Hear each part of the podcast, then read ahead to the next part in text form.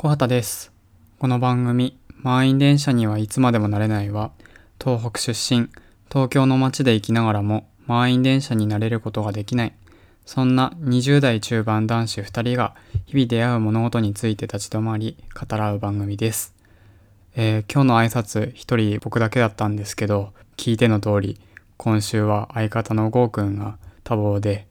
えー小畑の一人会です。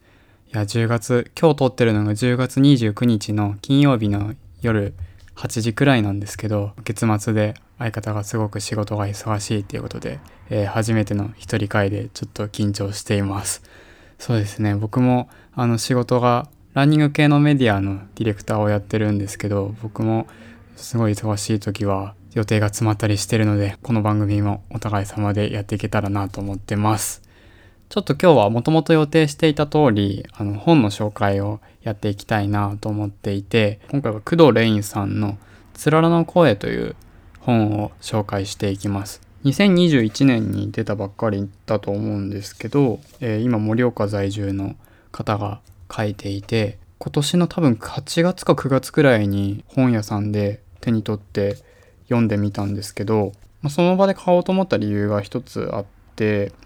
工藤さんの後書きに震災のことを今までこうなるべく語らないようにしてきたっていう文章が一文目にあるんですけどその文章を読んだ時にあなんかちょっと自分と通ずるものがあるかもしれないっていうふうに思って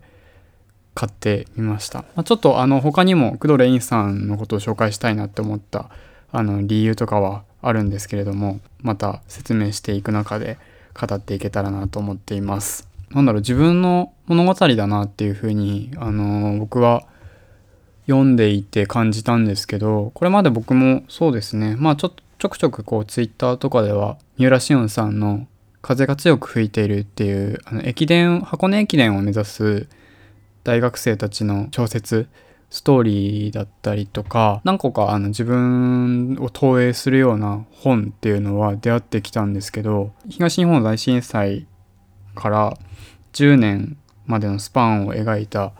物語なんですけどリアルにこう自分が生きてきた環境みたいなのがそのまま描かれている。どこかこう例えば陸上競技だったら陸上競技とか何かこうテーマ性の中での切り取られ方がこう投影しているっていうのがあったんですけどなんかこう自分が生きてきた環境そのものに対してこれは自分の物語だなって思わせられた本っていうのは今までなかったのでちょっとびっくりしたなっていう小説でした。その「つららの声」っていう小説の内容が東日本大震災が起きた時にに、えー、と高校2年生だったいちかちゃんっていう盛岡の高校生が美術部の子なんですけどその震災から、えーその子が、まあ、20代中盤になっていくまでの10年の時間っていうのを、まあ、いろんな人と出会ったりとかこう葛藤する過去に対しての葛藤する思いっていうのを一つの本の中で紡いでいくんですけど震災直後の、えー描写っていうのが、まあ、高校2年生の3月に、えー盛岡で被災して4月から3年生になるんですけどその時にいちかちゃん主人公のいちかちゃんっていうのは美術部にいてコンクールでも上位に入るようなあの高校生なんですけど岩手の沿岸部でその津波の被害を受けた大船渡だったりとか陸前高田の町のために絵を描いてほしい勇気づけるような絵を描いてほしいっていう風に頼まれてそれで描いた花の絵があの岩手の県民会館に飾ってもらえてそれが地元の新聞社から取材を受けれるんですけど質問の内容とかがどういう風な思いを持って書いたかっていうのを、えー聞かれて例えば絆だったりとか希望っていう、まあ、ちょっと震災当時に言われた言葉っていうのが質問の中で絡め取られてってしまう、まあ、記事にもそのいう風に載ってってしまうっていうことに主人公のいちかちゃんはすごい違和感を持って自分が果たしてこう盛岡で内陸部にいて震災っていうその地震自体は経験してるけど津波の被害だったりとか家族を失ったわけでもないっていう中で自分が書けるものってあるんだろうかとか自分が言いたいことってそういうことじゃないんだよなみたいなもどかしい思いの中で語っていることが描かれているっていう序盤なんですね。でその後仙台の大学に進学して岩手以外の出身の大学生とも出会ったりとかあの社会人になってまた違う出会いっていうのを経験していく中で震災に対するこう認識の経過っていうのが見て取れるのかなっていう本です。ちょっと東北出身以外の方からすると馴染みがない話題かなっていうふうには思うんですけど僕と郷くんはどちらも宮城の出身で特に僕とかは震災当時中学校3年生の卒業式の日とかに被災してたのでこの本の中で描かれてる内容っていうのはそのままだったなっていうふうに思っていて、まあ、ちょっと深く刺さったなっていう印象でした。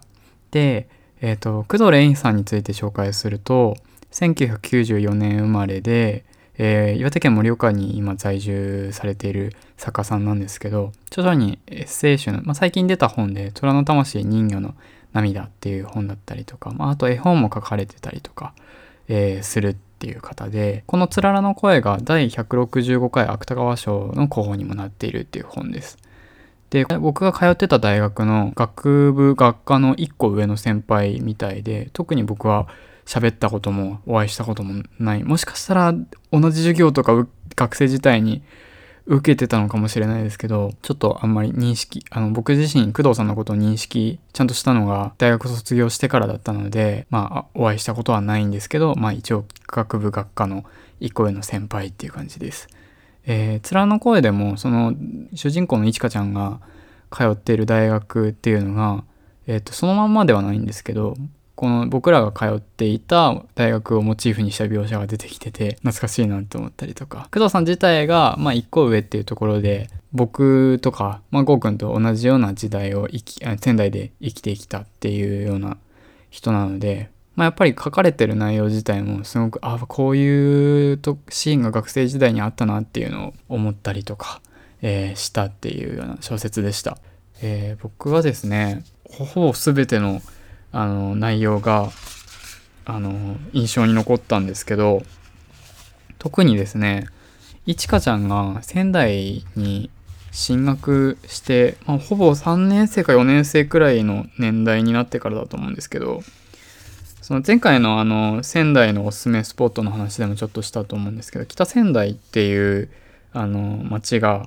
仙台駅からだいたいそうですね地下鉄で10分くらいの方にところに北,、まあ、北の方にあのその、まあ、北仙台っていう町があって、まあ、そこは割とあの仙台って町の外れの方に北とか、えー、と西の方に割と大学が集まってるので結構北仙台に住んでる大学生って多いんですね。北仙台にいちかちゃんは住んでるんですけど同じアパートに住んでる女の子にこうトーミっていう女の子がいて彼女は福島のいわき出身の医学部の大学2年生なんですよね当時多分いちかちゃんが4年生で、えー、トーミーが2年生なんですけどトーミーは自分の人生を選んでる感覚っていうことに対してやっぱり結構悩んでるんですよね。トーミーはですね、えっと、1995年生まれで、えー、いわきで育つわけですけど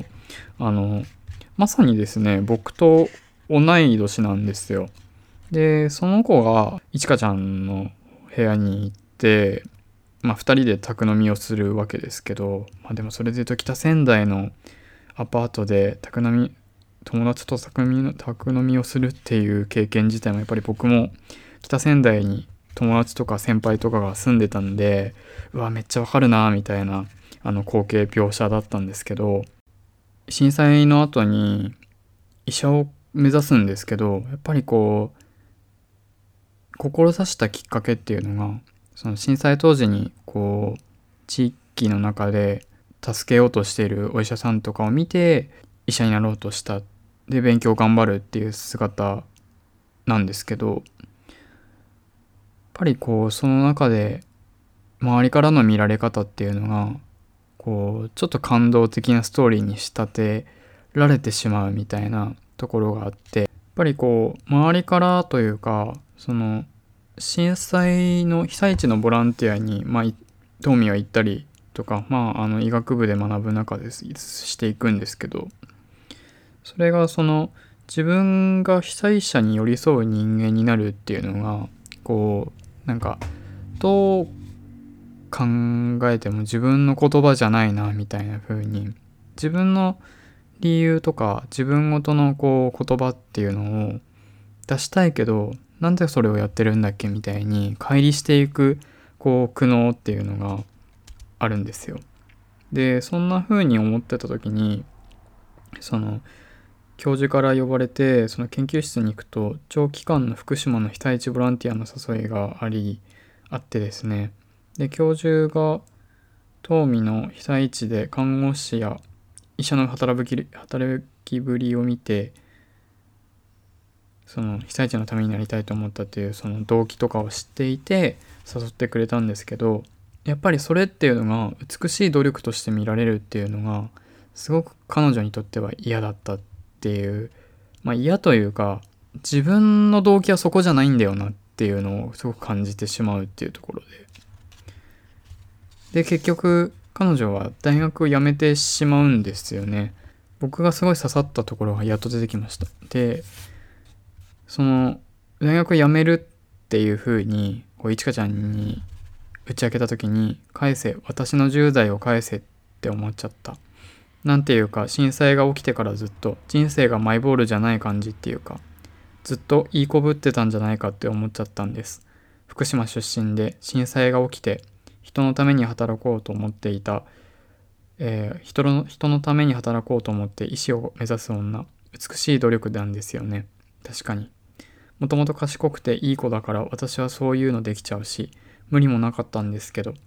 でもこれからずっと美しい努力の女として生きていくなんてもしかしたら一番汚い生き方かもしれないと思って思ったらもう無理かもってだから退学したの。っていう会話がある会話というかセリフがあるんですけど、まあ、ちょっとここまでではないですけどやっぱり僕自身も、まあ、ほぼほぼ宮城で生きてきてやっぱり僕自身も高校生の頃に石巻で石巻の高校生たちの中で何人かまあ友達とかを誘ってその地元の情報を発信するっていう、まあ、高校生の団体を立ち上げたんですけどいろんなメディアに取り上げてもらったりとか、まあ、新聞だったりラジオだったりテレビだったりっていう、まあ、取材をまあ運よく受けることもあってでその中でやっぱりなんでそういうことをやってるかっていうのがやっぱりこう被災地のためっていうところが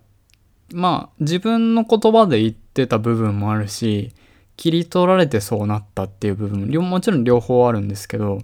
すごくこう今考えると悩ましいことだなと思っていてなんかこう震災のために何かしなきゃいけないとか何をやるにしても震災が動機になって始まってしまうみたいなのが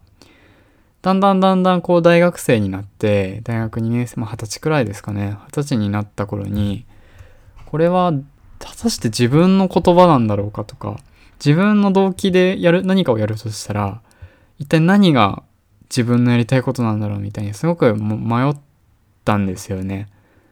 なんかそれがこうトーミが言う人生がマイボールじゃない感じっていう言葉にすごく刺さってでもなんかこうすごく同い年の物語上の架空の人物ですけどやっぱこう1995年に生まれた同い年の子っていうまあ現実にいたらきっとまあ同じ大学ではないですけど友達にいたんだろうなって思うし実際友達でそういう風に同じようなこう境遇を生きてきた子たちもいたのでなんかこうリアルだったなっていうのが印象に残りました。あとはですね、トーミーはですね、2021年のそのコロナ禍に入ってからこう何年ももういちかちゃんと話してないというか、トーミーは海外に行ったんですよね。ニューヨークかな。その後数年もう何も連絡取ってなかったんですけど、突然その2021年に福島にトーミーが帰ってきていて、いちかちゃんと話すんですよね。ズームかなんかで。福島に戻ってきたけど、今はこう人生がマイボールになってるっていう風に言うんですよ。で、これがね、僕すごくあ分かるなっていうふうに思ってまあやっぱりこうさっき言ったみたいに僕らの世代ってやっぱりこう背負わされなんだろうなやっぱりこう震災当時が15歳で高校生になる頃で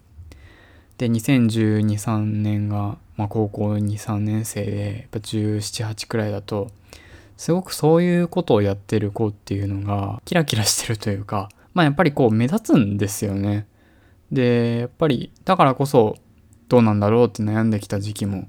あったし自分たちがこれから何をしていくんだろうって苦しんだ時期もあるけど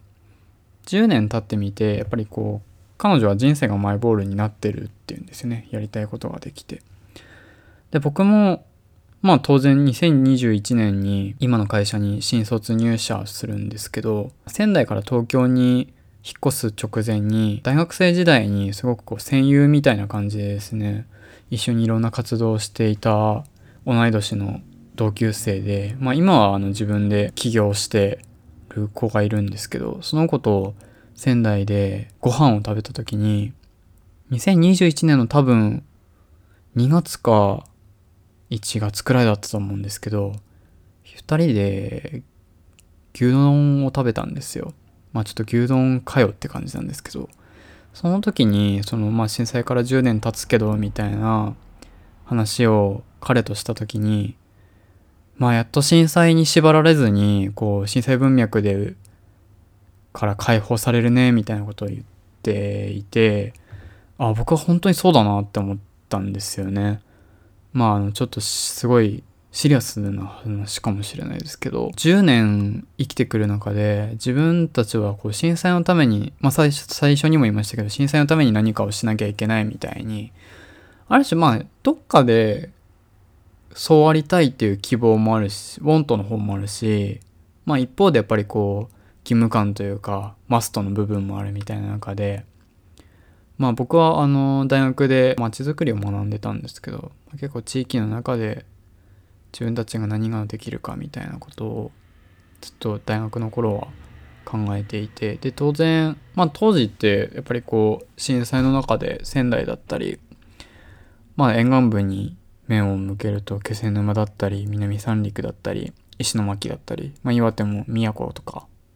大船渡とか陸前高田とか福島のいわきだったりあとはま南相馬だったりっていうところいろんな、ま、起業したりとかするような大人がいて、まあ、その中でそういう大人になっていくというか、まあ、東北で生きていくことが当然のように思ってたんですよね。でもなんかこうだんだんなんだろう自分の声っていうのが本当なんだろうかっていうふうにちょっと疑問を持つようになってって悩んだ時期もあったんですけどでも10年経ってみてやっぱりこう、まあ、もちろんその今でもこう支援を必要にしている方々っていうのは東北にいるので、まあ、もちろんなんだろうな震災文脈っていうのが全てなくなっていいとは思わないんですけどただやっぱり二十歳以下くらいだった子たちが何かにこう縛られずに生きてっていいっていう風に思えるタイミングにこう震災から10年以上経って義務感が薄れてきたっていうのはこうすごくいいことなんじゃないかなって思うんですよね。東京に出てきたっていうのが僕自身はすごい大きいなと思っていてその震災から10年のタイミングでやっぱりこうつながる人たちとかもだいぶ変わってきたし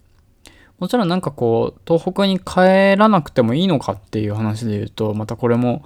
まあどうしようかなって思ったりとかまあ、将来やっぱり東北で何かしたいなっていう思いも全然あるしゼミの同級生とかで東北のそれぞれの地元に戻って何かしらこう仕事を立ち上げたりとか、まあ、仕事を作ってる人がいるので、まあ、そういう風になりたいなっていう風に思う気持ちもあるんですけどでも必ずしも義務感でそれをやらなくてもいいなっていう風に思えてるのはやっぱりここ2年くらいの変化だなって思うんですよね。まあ、ちょっとそんなことがですねあのこの本を読んでいてあの感じたところです。それ以外というかこの本を読んでいて、まあ、まさしくこの工藤さんが感じていたこととか工藤さんが書いてきたこう主題みたいな部分で言うと震災をどう語っていいかわからないみたいな感覚だなと思っていて中間被災者っていう言葉があるんですけど、まあ、さっきも最初に言ったまあ、盛岡だったりとか仙台だったりとか僕も実家が内陸の町だったのでまあ当てはまるんですけど沿岸部じゃなくて内陸の町で被災して津波の被害を受けたわけではないけど他の地域から見ると同じ東北っていう風に言われる。でもこう何かをイメージするような被災者ではないからどう語っていいんだろうとかどういうふうに思えばいいんだろうみたいなのがわからないみたいな感覚。さっき言った義務感みたいなところもどう語っていいのかわかんないみたいなところに入るのかもしれないんですけどやっ